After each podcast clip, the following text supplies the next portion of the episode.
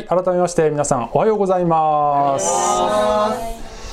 イエスのもたらした変革シリーズ82回目大祭司の祈りということでお話をしてまいります、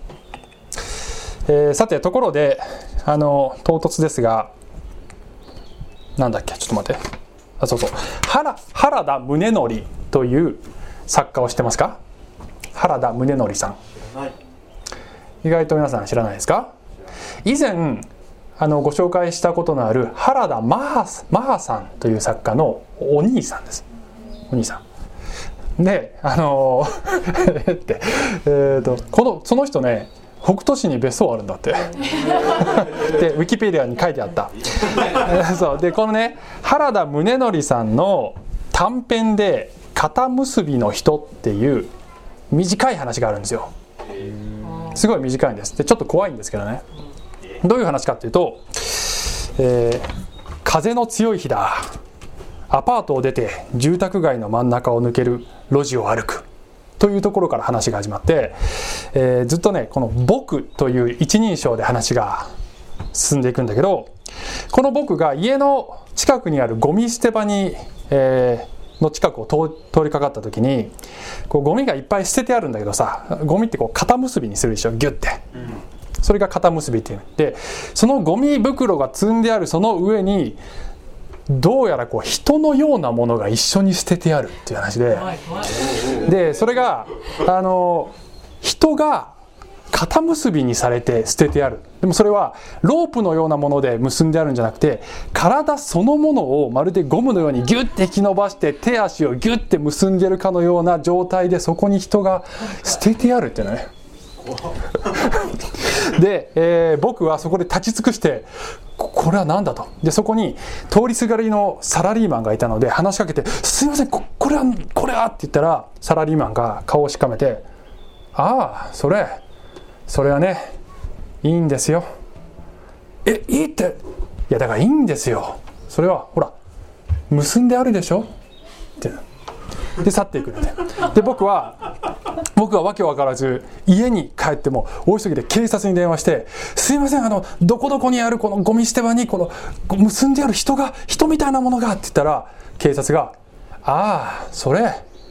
それはねいいんですよ」いいんですよ。えいいって。いやだからいいんですよ。だって結んであるんでしょ？っていう。でガチャって切れて。でどうしたらねもう相談する相手も分からず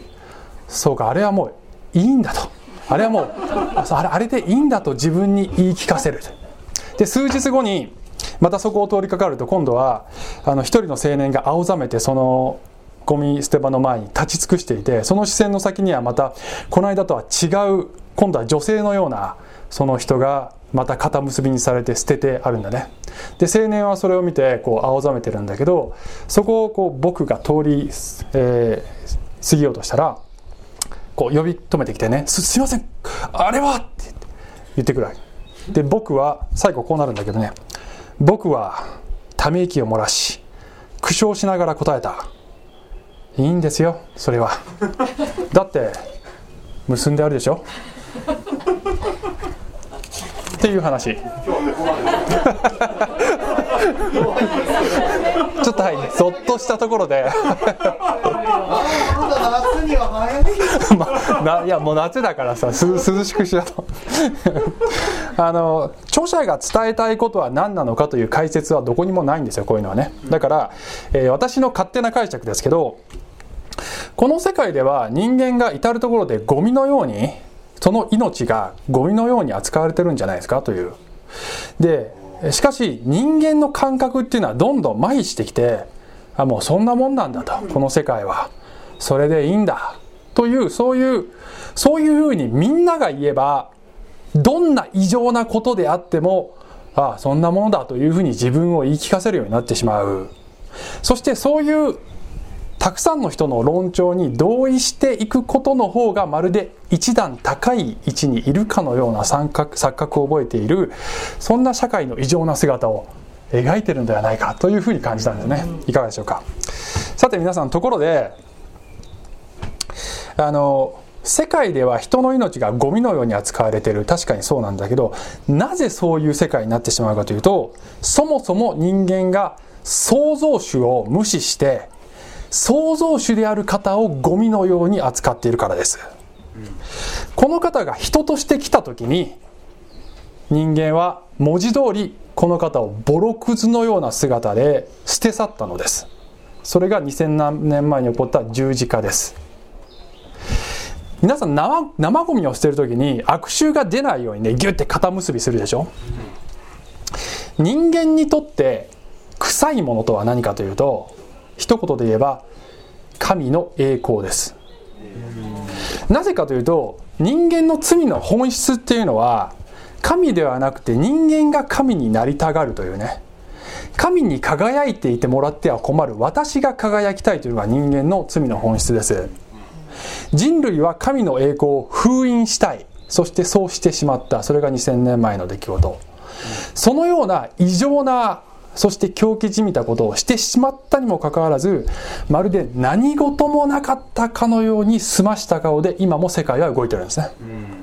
でもし誰かがあれは大変な出来事だったんだと叫ぼうものならばあれはいいんですよと世界は苦笑してあれはもう終わったことなんですよ。自称神の子は死んだんですよ。放っておけばいいんですよ。というふうにまるでそのような立ち位置が、ま、もっと知的であるかのように受け流す。それが今も世界の大きな流れではありませんか、えー、しかしながら神の栄光というのは封印することはできません、えー、封印された墓からイエス様は復活されました。なぜ私たちがこのように集まって神様を礼拝しているのかというとこの世が封印しようとした神の栄光をもう一度神にお返しするためですね。そうする時に私たちが存在の目的を果たすことができて、えー、もっと深いレベルで充足感を味わうことができるからです。はい、ということで今日は、えー、話はですねあの価値観どこ行ったかあったあった。そうそう。すいません。あのどういうことを話したいかというと結論はこうですね。あの結論一言で言うとはい。あのこうなります。結局神の栄光が全て、ね。まあ、分かりやすいんだけどでも何が言いたいかよくわからないっていう。ちょっと説明になってないってことは分かってるんですけどもちょっとこういうふうに表現するしかもうできなかったっていう、ね、この結論に向かって話がね進んでいきますので。はい。えー、で、えっと、神の栄光というのが今日のキーワードなんですがもう一つキーワードがあってクリスチャンの成果についても考えていきたいと思いますね成果。成果とは何か後で説明します。はい、えー、聖書箇所はヨハネの福音書17章で、えー、これはあの有名なこの大祭司の祈りという題がついてるんですね。17章は。イエス様が、えー、弟子たちやそして、えー、後のクリスチャンのために取りなしの祈りをされる。だから、えー、大祭司の祈りというふうに言われてます。で文脈はあのイエス様の交渉外が終わりに近づいていて、えー、十字架の直前のこの杉越の食事という時間を弟子たちと持たれるんですが、えー、その食事が終わったところでイエス様のこの長い説教とそしてお祈りが続く。それがヨハネの福音書の14章から17章に至るまであるわけですね。で、えー、そのですねイエス様の話の根底にもうずっとテーマとして続いているのはこの世つまり神に敵対するシステム。神に敵対して流れている大きな流れとしてのこの世。それはサタンが支配している世界。というものと神の国。というものとの対比、えー、弟子たちはこの神に敵対するこの世に使わされていくんだよ。だけどあなた方は神の国の国民なので世には属していないんだよということをずっと話してこられてその流れでイエス様は今日の17章の、えー、祈りをされるんですね、えー、父なる神にこの弟子たちをこの世でお守りくださるようにというそういう祈りを捧げてくださるわけですね。えー、しかしながらね、先に言っておくと、この17章はね、なかなかこの人間の頭では理解不能な概念がいろいろ出てくるんです。何しろ、あの、三位一体の神の父なる神と子なる神の間の関係性ってそもそもなんか人間の頭を超えてるんだよね。で、その神である神であるイエス様が神である父なる神に 祈るっていうことがそもそもこう人間的にはよく分かんないだけどそれでもそこから私たちが学んで適用できることがあると思います。で、えっと、17章全部を細かく読んでいくことはちょっと時間の関係でできないので、まあ、大づかみに捉えながら、えー、今日のテーマに沿って、えー、少しこう抜粋していくというやり方で、えー、話していきたいと思います。はい。OK じゃあ、えー、17章の一節ですけれども。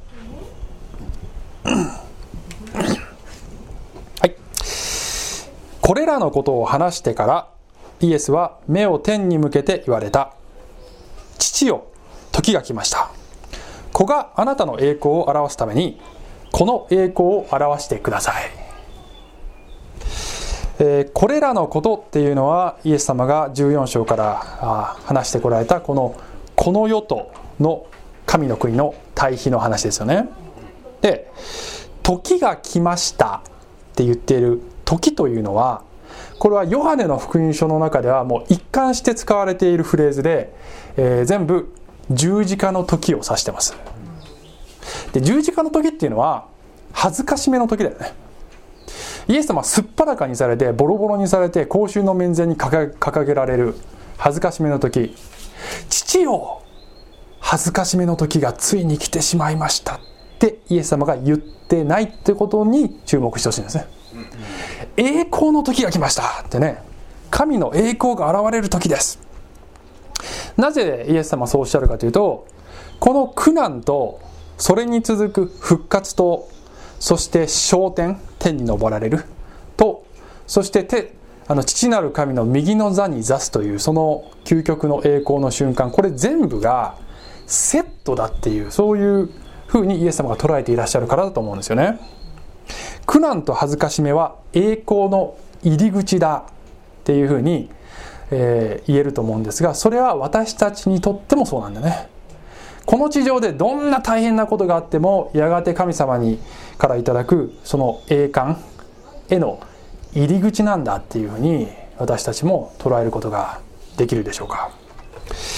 えー、そしてイエス様は、えー、あの子の栄光を表してください。というふうにご自分の栄光について祈られるんだけどそれは何のためかというと父の栄光がそれによって最終的に現れるため。ということなんですね。私たちもこの苦難を通りやがて栄光に至るのは父の栄光が現れるためですね。はい、えー、2節と3節をね読みます。あなたは子に全ての人を支配する権威をくださいました。それはあなたがくださった全ての人に子が永遠の命を与えるためです。永遠の命とは唯一の誠の神であるあなたとあなたが使わされたイエス・キリストを知ることです。イエス様は全てを支配する権威を持っておられてそして永遠の命を与えてくださるんですが永遠の命をどう定義しているかっていうところに注目してほしいですね。神とイエス・キリストを知ることは永遠の命に至る方法ですって言ってないんですよ。知ることイコールイコール永遠の命なんですよ。つまりあのヘブル的に言うと知るっていうのはあの体験することなんです。ね体験すること。やがて私たちが三国に行くっていうのはそれはどういうことかっていうとあの無限に続く時間を漫然と過ごすなんかこう退屈な時間がすご あの続いていくんじゃなくて神に関する完全な知識と深い喜びに満ちた交わりとそして神の栄光に包まれて過ごすこの最高の幸せが待ってるんだっていうふうにぜひ思ってみ、えー、たらいかがでしょうか。そういうことだと思うんですよね。4節。私が行うようにとあなたが与えてくださった技を成し遂げて私は地上であなたの栄光を表しました。えー、父なる神の栄光が現れたのはどのように現れたかというとイエス様が父の命令に従ったから従順にそのミッションを成し遂げたから。これも同じことが私たちに言える。私たちがイエス様に与えられたミッションを忠実に果たしていく時従い通す時にイエス様の栄光が現れるということですね。5節。父よ今あなたご自身が見前で私の栄光を表してください。世界が始まる前に一緒に持っていたあの栄光をイエス様が私の栄光を。お与えくださいと言った時にそれはもともとイエス様が世が始まる前に持っていた父なる神と共に持っていた栄光だって言うんだけどこの一言ねすごい一言だよ。であの栄光っていう言葉の概念がねちょっとよく考えてほしいんですけどあのね栄光って皆さんどういう時に使ってる？言葉と言葉として。私たちの社会で栄光っていう言葉を使うとあの他者よりも優位に立つことですよ。例えばオリンピックの選手が優勝したらねいろんな人から賛辞と注目を浴びて栄光に輝くって言うでしょ。つまり他者がいて初めて成り立つ概念それが栄光ではありませんか？無人島で自分の立派な像を立てて栄光ってやっても誰も見てないっちゅうのっていう話でしょ。それ栄光ってじゃないでしょ。だから私たちの栄光っていう概念がもう他者を必要としている相対的な概念なんですよ。でイエス様が何もなかった時栄光があったって言ってるのはこれはもはや他者を必要としない絶対的な概念なんじゃない？多分さ天使がいたからとかそういうことじゃないんだよね。もうそそれ以前なんだきっと。あので光っていることっていうことでもないわけだ 光ってたら栄光ってそういうことじゃない。光ってるじゃない私たちの目に神の栄光がね光って見えるっていうそういうことですけどね。光っている単に光っていることが栄光でもないし他者がいることが栄光でもない絶対的な意味での栄光。つまりじゃあそれどういうことって言われるとよくわかんないね。よくわかんなくない？つまりそこがもうこの私たちの理解を超えた永遠の神の栄光のその神が神であるそのことそのものとでも言うのでしょうか。言っててよく分かってないんだけど。つまりそこにはこう神の永遠性っていうかね絶対性みたいなものがこの一言にちょっと垣間見えてるんじゃないかと僕は思うんですよね。さあここまでがですねイエス様がご自分のための祈りをしてるんですね。で、えー、6節から19節までが今度は自分の直接の、えー、残された11弟子のための祈りが始まるんです。で、えー、じっくりちょっと解説できないので、あのまず6節から10節まで一気にざっと読みます。で先にちょっとあの言っておきたいんですけどあの注目してほしいのはねイエス様が11弟子のことをすごくポジティブに語ってるってとこに意識向けながら聞いてほしいんですね。結構褒めてる感じがある、うん、ちょっと聞いてみて、えー、6節ね。6節から10節。あなたが世から選び出して与えてくださった人たちに私はあなたの皆を表しました。彼らはあなたのものでしたがあなたは私に委ねてくださいましたそして彼らはあなたの御言葉を守りました。で御言葉守ったっていうほど守ったかなっていう感じなんだけど あなたが私にくださったものは全てあなたから出ていることを今彼らは知っています。知ってるってあなたが私にくださった御言葉を彼ら私が彼らに与えたからです。彼らはそれを受け入れ私があなたのもとから出てきたことを本当に知りあなたが私を使わされたことを信じました。え？私は彼らのためにおね私は彼らのためにお願いします。世のためにではなく私がああなたが私にくださった人たちのためにお願いします。彼らはあなたのものですから。私のものは全てあなたのもの。あなたのものは私のものです。私は彼らによって栄光を受けました。マジかあのね弟子たちってさこれこれ以前読んでるとものすごい不甲斐なくてちょほとんどイエス様が何者かって理解してない感じなんだよね。でこの直後に弟子たちみんなこぞって裏切るよ。その弟子たちを指してこれちょっと褒めすぎちゃうっていうような印象なんだけど弟子たちの霊的な幼さをイエス様が良しとしておられて今の弟子たちのその姿でも喜んでおられるっていうところに私たちへの慰めがあると思うんですね。でこのポイントは、えー、このメッセージの後半でもう一回ちょっと考えたいと思ってます。はい。さあで、えー、この後でイエス様はまだね弟子たちのための祈りが続いてるんですけどこの世に彼らを残していくんだけどどうぞ父よ彼らをお守りくださるようにということ祈っていかれてでちょっと飛んで15節に行きますと、えー、15から19私がお願いすることはあなたが彼らをこの世から取り去ることではなく悪いものから守ってくださることです。私がこの世のものでないように彼らもこの世のものではありません。真理によって彼らを性別してください。あなたの御言葉は真理です。あなたが私を世に使わされたように私も彼らを世に使わしました。私は彼らのため私自身を性別します。彼ら自身も真理によって性別されるためです。性別という言葉がね出てきましたね。英語で言うと sanctify という言葉なんですけどこれ名詞形にすると sanctification という言葉になって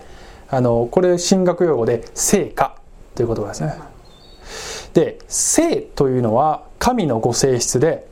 汚れから分離している状態を指します。その本質は分離です。分離。分離？分離？分離だね。分離。つまり弟子たちをこの世に残していくんだけどその世から彼らが分離されてますように。つまり分離されているというその状態が実現している度合いがすなわちクリスチャンの成果だっていうことなんですよ。でもそれはここで書いてるようにこの世から取り去っているくださいっていうそういうことじゃないんですよお父さんって。つまり無菌状態で純粋培養することじゃないっていうことなんですね。このこの世の汚れのど真ん中にいてなおこの世というものの影響を受けない支配されないでいるということ。それがすなわち成果なんです。じゃあどうやって私たちが成果されるかっていうとこの17節の言葉。真理によって彼らを性別してくださいですね。じゃあ真理って何？あなたの御言葉は真理です。御言葉という真理によって守られる性別される成果されるということをまたこれも後半のポイントで適用のところでもう一回考えたいと思います。ね？はい、えー、で、えっと、今日のカバーする、えー、テキストはここまでなんですけどこの後20節以降に今度はイエス様が弟子たちの言葉弟子たちの宣教を通して救われるそれ以降の時代の全てのクリスチャンのためにお祈りしてくださるんですね。つまりあなたや私のためにイエス様が2000年前にもう鳥の石の祈りを捧げてくださったってことです。でそこでは弟子たちに言ったと同じように彼らもみんな一つになりますように。彼らに私は栄光を与えることになります。彼らを世に使わします。父が彼らも愛してくださいました。というようなことをイエス様がお祈りされますので、えー、ぜひ皆さんご自分でゆっくりとね味わってみていただきたいと思います。さあここまでがメッセージの前半でございましてまだまだ続くんですけれども、えー、ここからちょっとね後半に入っていきたいんですがあの適用をね語っていくんですけどねいつもね。あの具体的な適用に入る前に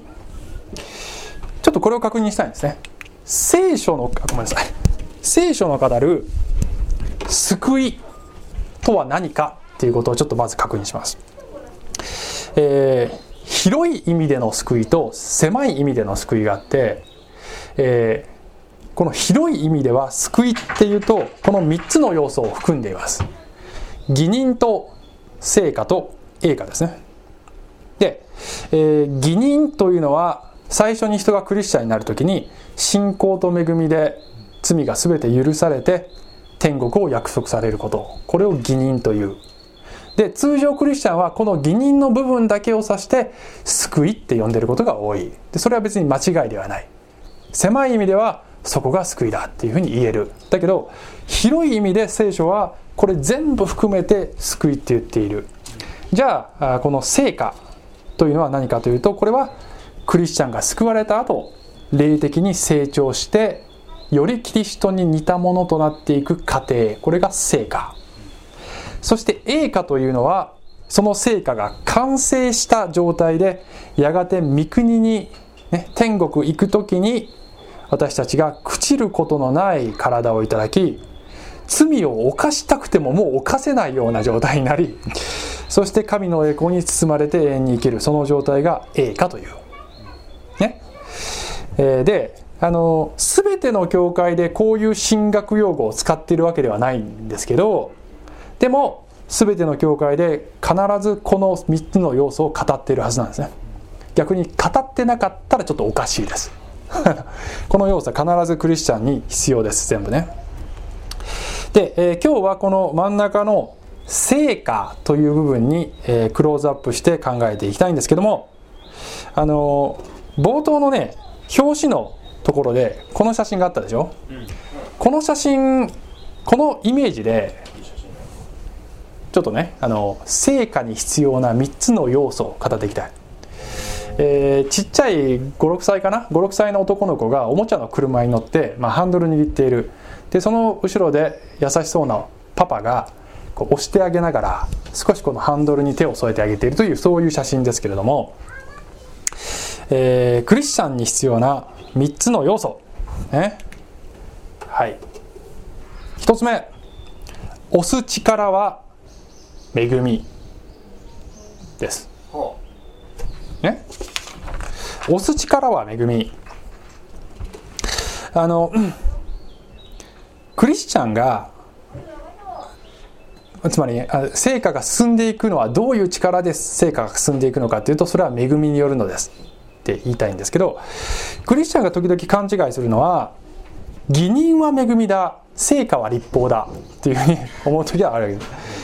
あの最初は恵みによって救われた。でもここからは頑張っていい人間にならなければ。でね成果っていうのがまあ良い行いをしていけるようになること。まあそれを新約聖書ではキリストの立法とも呼んでいるのでそれができるようになっていくことという意味ではまあそこが立法だって言っても100%間違いとは言えないんですけどでもそれが進むそれができるようになる力は自分の頑張りで頑張るっていうそういうことではなくてあなたを変えるのも神の力だっていうことを忘れちゃいけないですね。えー、先週あ前回のメッセージであのこのローマのローマ人への手紙12章の2節これ引用したんですけどまたもう一回ね見たいんですけどねその時もねちらっと言ったんですけどすいませんこれは2節のねあの前半部分だけ抜粋してます。この世と調子を合わせてはいけません。むしろ心を新たにすることで自分を変えていただきなさい。で、えー、これ使ってるのは新海訳2017番で自分を変えていただきなさいというのは正しい訳ですね。えー、この前の第3版より前は自分を変えなさいという役になっててそれはちょっとおかしかったっていうふうにねわれたね。で、えー、言語ではこれは受動体になってて、まあ、英語で言うところの be transformed つまり変えられなさいという受動体の命令形なあのだから日本語にすると変えていただきなさい。自分で頑張って自分を変えていくんじゃないよ。神があなたを変えるのだよというそういうことなんですよね。で私たちが義任を受ける時受けた時に私たちが何の良いこともしていない行いが全く伴っていない状態ですでに神が私をすべ完全に義としてくださったということへの感謝と安心がまずあって。そしてそれにプラスして神様が精霊をあなたの中に与えて精霊の働きでさらにあなたが変わっていくというこれが恵みによって私たちの成果が進んでいくプロセスなんだということなんですよね。ところがあのところがね聖書の中にはクリスチャンとしての理想像が結構書かれてあるのでそういう部分を読んではそれに達していない自分に落ち込むっていうことが結構あるわけですよ。ね、全然ダメだな聖書のこの通りになってないなって。なってないなっていうことをいつも思って喜び全然ないクリスチャンライフっていう状態になってしまうことが時々あるのです。でも先ほどのイエス様の祈りを思い出してほしいんですけど全く不甲斐のない弟子たちの幼い姿でもイエスは彼らによって私は栄光を受けましたって言ってくださるんですよ。それは単にイエス様はねなんかこう優しいお方だからっていうことじゃないんですよ。それはねまずイエス様が彼らの罪を全部背負って罪全部清算して義人を与えてくれているのでイエス様は弟子たちの成長を焦らず待っておられるんですね。イエス様はあなたの成長を焦らず待っているのにあなたが焦ってはいけないんですね。自分で待てない。イエス様は待ってくれているのに。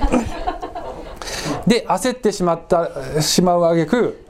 身の丈に合わない頑張りをしてしまってまるまるで表面的になんかこう聖なるものになってみたなってしまったみたいな勘違いを自分で持っていることは時々ありますね。恵みを知りそしてより頼んでいく時にあなたは自然に成長していくのです。と聖書は語っていると思います。それが1つ目のポイント、ね、2つ目。成果に必要な3つの要素の2つ目。方向指示は御言葉ですね。この写真お父さんがきっとあのこっちだよ。こっちだよって。あそっちそっち行ったらテーブルにぶつかるよとか。きっと、ね、その声が聞こえてくるような感じがします。で、えー、軽く手がハンドルに添えられてますよね。あのねえー、人生のハンドルは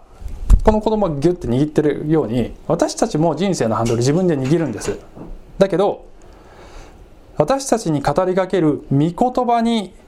従う時に私たちのハンドルを握るその意志と神の意志がぴったりと一致していくんです。だから言うなれば後ろから語りかけているお父さんの言葉は聖書の言葉。そして軽く添えられた手が精霊の日々の導きといったところでしょうか。ねうまいこと言うでしょ？この写真ねあのお金出して買ったんだよ。著作権フリーでいいのがなかったからねお金出して買ったんだよ。それはそれはともかくとして。えっ、ー、となんだっけ。そうそう。先ほどの先ほどの、えー、読んだねイエス様の祈り。17章の17節。もう一回読みますと真理によって彼らを性別してください。あなたの御言葉は真理です。でね。この世の流れの真ん中でそれに支配されないで生きていくためには御言葉で守られるしかないんですね、あのところでね話しておりますけど私6歳の娘いてあの教会に来ていらっしゃる方々はよく知ってるんですけど私娘の英語教育に並々ならぬ情熱を注います。娘に英語でしか話しかけない。生まれた時からずっと、ね、日本語で話しかけないです。でえっとだからね英語彼女全部わかるんですけどあのなかなかね英語で返してくれないのね。私が英語で話しかけても日本語で話しかけあの返すんです。それはママの言葉は日本語だしあの彼女がねこう使ってるこの世界は全部日本語の世界なでだけど時々最近ねペラペラってちょっと英語が出ることがあるわけ。その時の私の喜びわかる。よっしゃーっていう、ね、パパの言葉を喋った。僕ネイティブじゃないよ、ね、だからパパの言葉って言ったら語弊があるけどパパが語りかけて教え込もうとしてる。最近読み書きも教え込もうとしてるんですね。なかなか真面目にやってくれないんだけどね。だけどパパの言葉を学んでほしい理解してほしい語ってほしい。ほとんど使ってる世界は彼女は日本語の世界。その中でパパの言葉を教え込もうと頑張ってるわけ。クリスチャンはこの世の言葉にほとんど使って生きてるんです。ほとんどの人はね。そのど真ん中で神様はパパの言葉を教え込もうとしてるんです。英語じゃない。ポイントを取り逃がしてる。英語じゃない。パパの言葉ですね。御言葉です。パパの言葉を学び理解しそしてそれだけではなく語るものになってほしい。というふうに神は願っておられるわけですね。それが2つ目。3つ目。成果に必要な3つの要素。3つ目。ゴールは神の栄光ですね。車を運転しているこの僕は、まあ、どこに向かってやっているかはこの写真ではわからない。だけどもしかしたら家の中のどっか一点を見つめてねあそこに向かっていこうってやってるかもしれないですよね。クリスチャンにもゴールが必要です。どこに照準を合わせて日々を歩んでいるかということですね。で成果っていう言葉を使うと私たちのイメージでは人格が立派になっていくことっていうイメージあるかもしれない。なんかこうもっと人に優しくなれてこう自制ができてもっと努力できる人みたいな。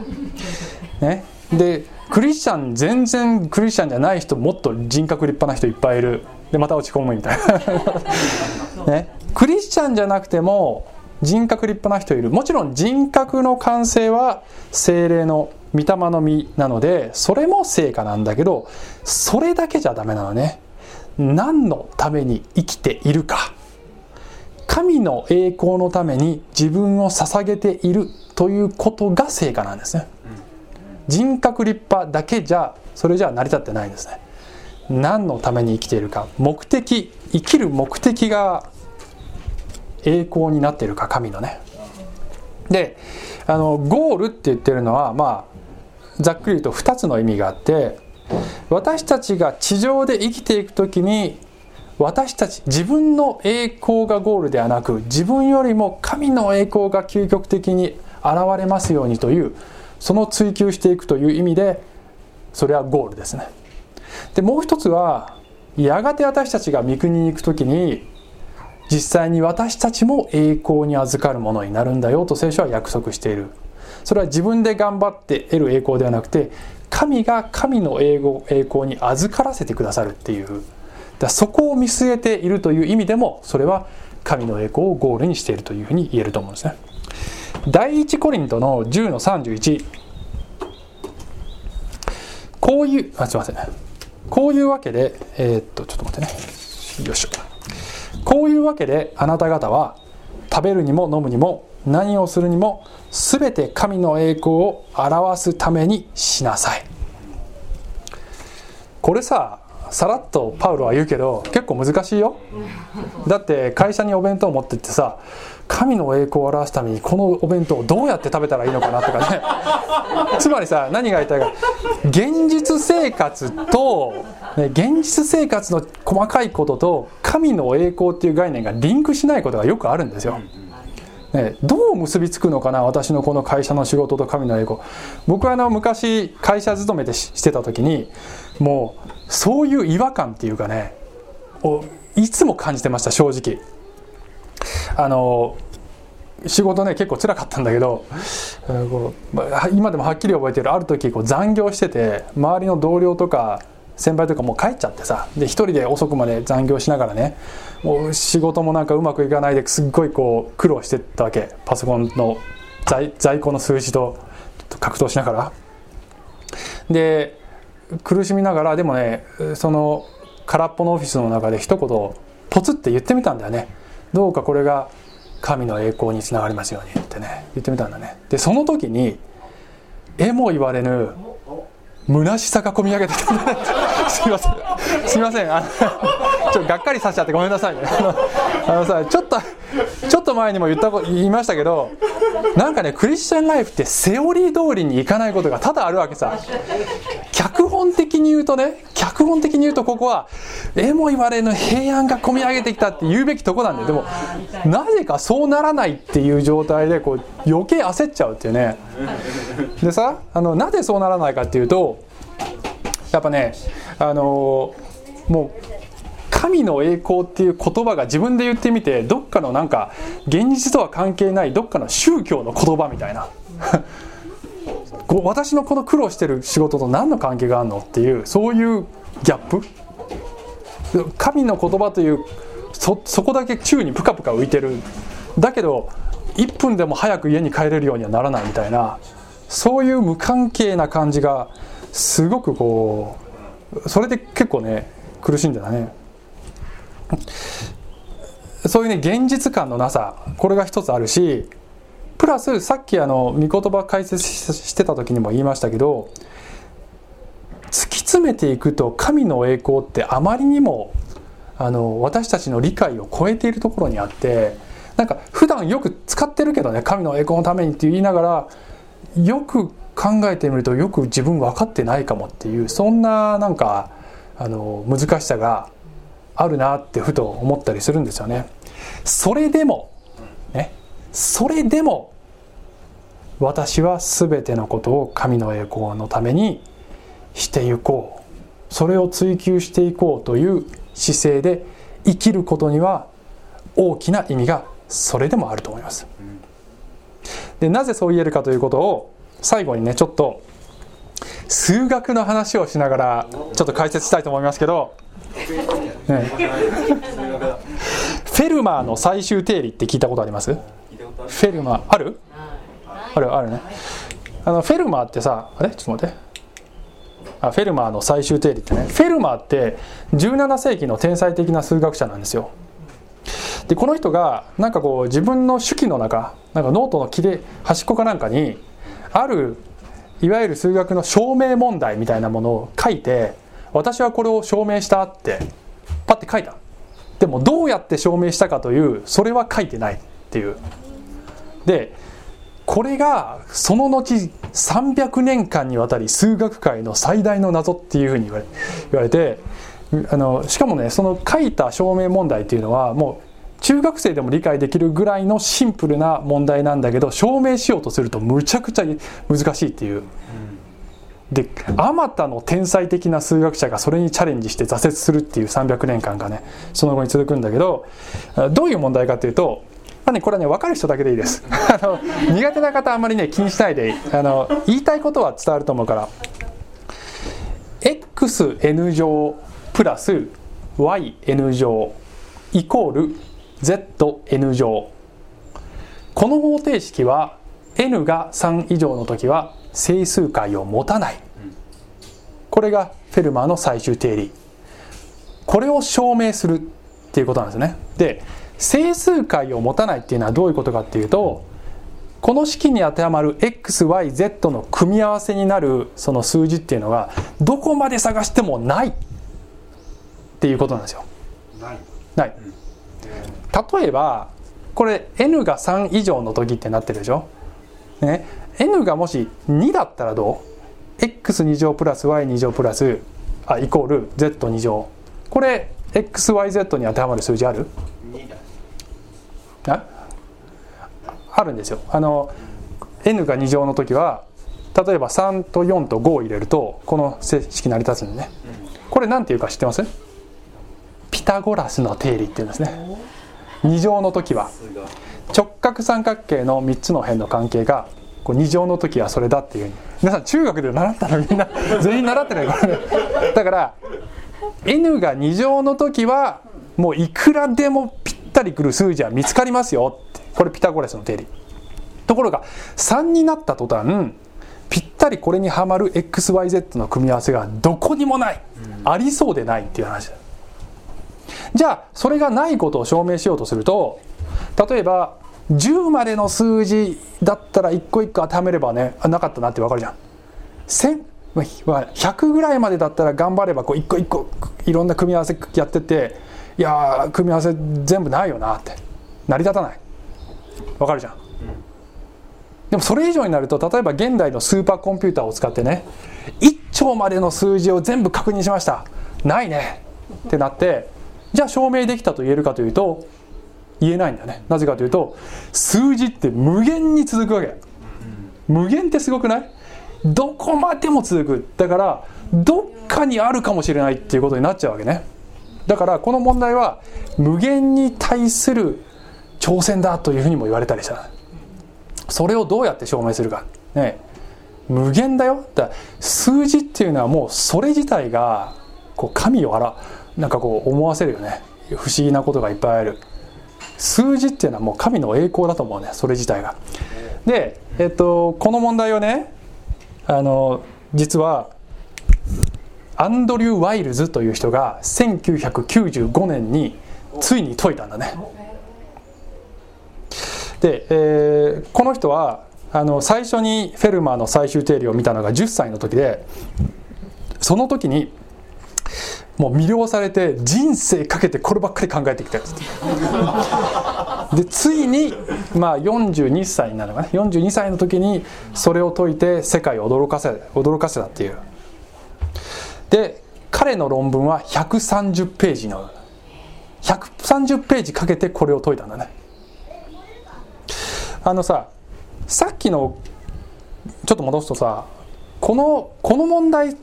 解いたら何の役に立つ？これ。って感じじゃない？私たちの現実世界にとって何の役にも立たないような感じするでしょ。そこにエネルギー注ぐ価値あるって感じしません、ね、だって XYZ ないね。で？みたいな。それに人生かけたんだね彼はね。で130ページの論文は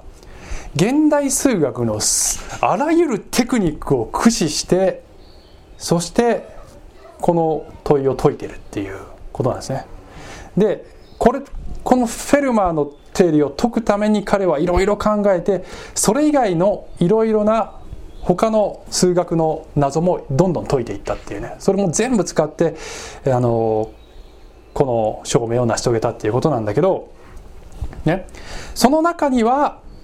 私たちの実生活に役立つような数学の理論も大量にあるわけだよね。その集大成としてのフェルマーの最終定理の証明だったわけ。で何が言いたいかっていうと皆さん。ね。中学の数学を勉強してくださいってことじゃなくて神の栄光っていうこのテーマさっき言ったように人間の理解を超えてるんですよ。それは私たちの脳ではもう到底追いつかないようなミステリーなんですね、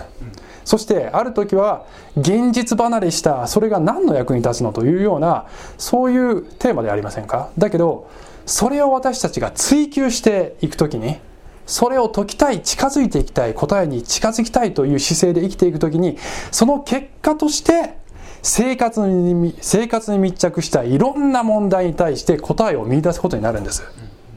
全てのこと小さなことから大きなことに至るまで全てがこの究極のゴールにつながっているということに気づく時が来るんですあのイエス様は今日の17章で、まあ、立ち位置としてはこのフェルマーみたいなもんだなと思いますね。答えを知っているそういう立場から私たちにちらっとこのね究極の問いを見せてこれを追求する人生ね、ここにかけてごらんっていうそんな挑戦を私たちに与えているような感じが私はしますね。地上でその問いをその答えを私たちが完全に解くことはないと思いますね。でも三国に行った時に全ての謎が解けて振り返ってみると私の人生のあらゆる細かい部分に至るまでこの究極のゴールにちゃんとつながっていたんだっていうことに必ずその時に気づくようになります。それは私たちはなんかねすごい通り道の道のりだって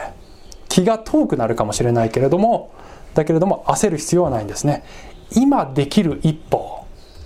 今私たちが理解できる範囲で私たちのこの幼いままの未熟なままのこの姿で私にできる神の栄光のための一歩は何だろうかって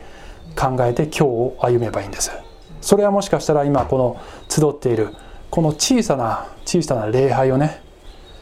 まずこの礼拝を精一杯心を込めて捧げようっていうそんなところからね始めてみるのはいかがでしょうか、えー、最後にローマの11の36すべてのものが神から発し神によってなり神に至るのです。この神に栄光が常しえにありますように。アーメン。はいじゃあ、えー、すみません。今のがお祈りじゃなくて 最後お祈りします。愛する天のお父さんありがとうございます、えー、この崇高なこのテーマ「神の栄光」という、えー、を私たちは追求して私たちのするあらゆることがこの神の栄光につながりますようにという、えー、どうつながるのか分かっても分からなくてもそれを目指して今日を歩むことができますように。どうぞ。そして足りない私たちも恵みで覆ってくださいますように。ありがとうございます。イエス様のお名前によってお祈りします。アーメン。